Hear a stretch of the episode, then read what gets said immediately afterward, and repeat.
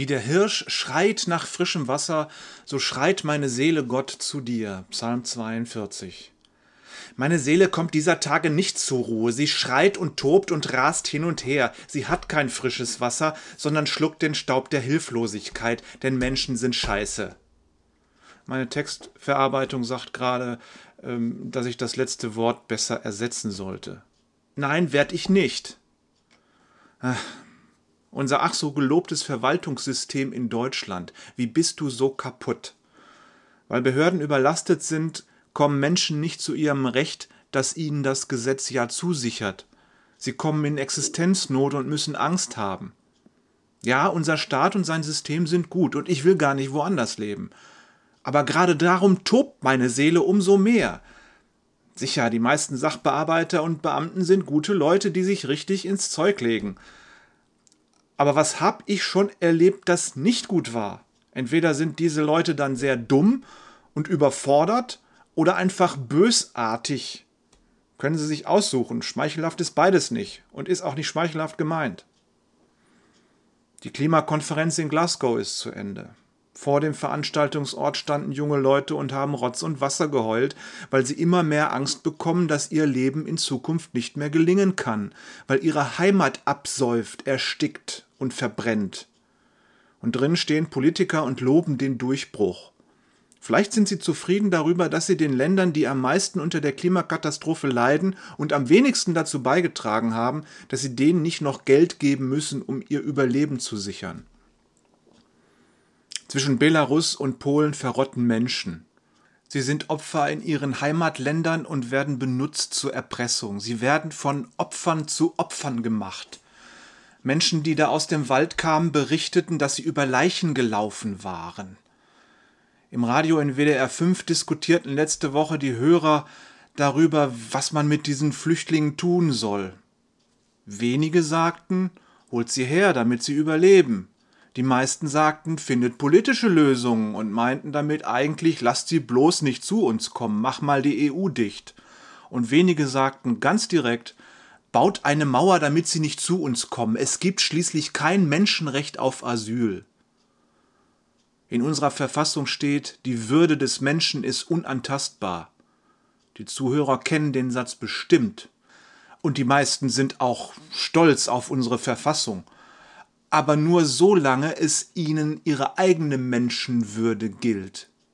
Zwei Drittel der Zuhörer handeln aber nicht danach, wenn es um verhungernde, erfrierende Kinder im Wald von Belarus geht. Es gibt vielleicht kein Menschenrecht auf Asyl, klar, das ist politisches Recht, aber es gibt ein Menschenrecht auf Überleben, oder? Und das gilt in Deutschland und in den Regionen, die bald absaufen oder verbrennen, und das gilt auch in den Wäldern Europas. Die Kriege und Hungerkatastrophen in der Welt, die habe ich schon vergessen. Meine Seele ist müde geworden. Laut der Arbeitsgemeinschaft Kriegsursachenforschung gab es 2020 25 Kriege und vier bewaffnete Konflikte. Laut UNICEF sind 10% der Weltbevölkerung unterernährt. 800 Millionen Menschen verhungern. Die Infos zu Krieg und Hunger verlinke ich euch in den Show Notes. Ja, es gibt Menschen, die sind gut. Und ich kenne viele. Aber es gibt zu viele böse Menschen.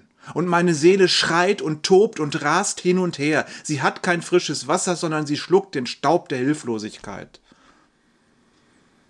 Ein Psalm vom berühmten König David. Psalm 5. Herr, höre doch, was ich sage. Achte auf mein Seufzen und mein Stöhnen. Verschließ die Ohren nicht, wenn ich um Hilfe schreie. Du, mein König und mein Gott, an dich wende ich mich mit meiner Bitte. Früh am Morgen hörst du mein Rufen. In der Frühe trage ich dir meine Sache vor und warte auf deine Entscheidung. Dir, Herr, gefällt kein Unrecht kein Unheilstifter darf zu dir kommen. Überhebliche Prahler wirst du nicht sehen und Verbrecher trifft dein Hass. Die Lügner vernichtest du, du verabscheust die Mörder und Betrüger. Auf das, was sie sagen, kann sich niemand verlassen, ihr Kopf steckt voll von schändlichen Plänen. Glattzüngige Schmeichler sind sie, doch ihre schönen Worte bringen Tod und Verderben.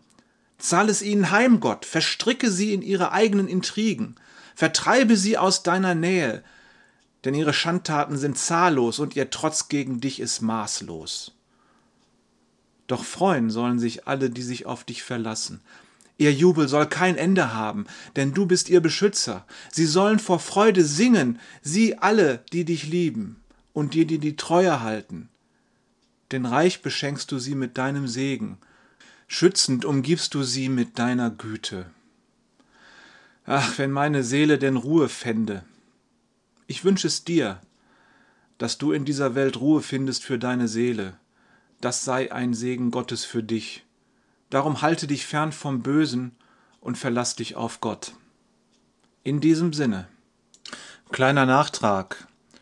Ich werde diese Woche mich noch mit Leuten zusammensetzen, um daran zu arbeiten, dass die Verwaltung in Deutschland etwas besser funktioniert.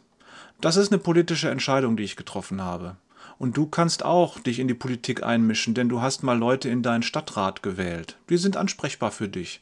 Tu das mal, wenn dich irgendwas ärgert. Und du hast auch Leute in den Bundestag gewählt. Du hast einen Abgeordneten gewählt, neulich erst. Den kannst du ansprechen, wenn es darum geht, Politik in Deutschland und in der EU zu verändern. Also, ich mach dir Mut, nur zu. Denn seine Seele toben lassen, weil es so viel Ungerechtigkeit gibt und das Gott zu klagen, das ist das eine. Das andere ist aber, entsprechend zu handeln und etwas dagegen zu tun, was einen quält. Und äh, in einer Demokratie haben wir glücklicherweise alle Möglichkeiten, daran zu arbeiten, was uns ärgert. Deswegen bin ich dankbar, in diesem Land zu leben und tun zu können, was ich tun muss. Musik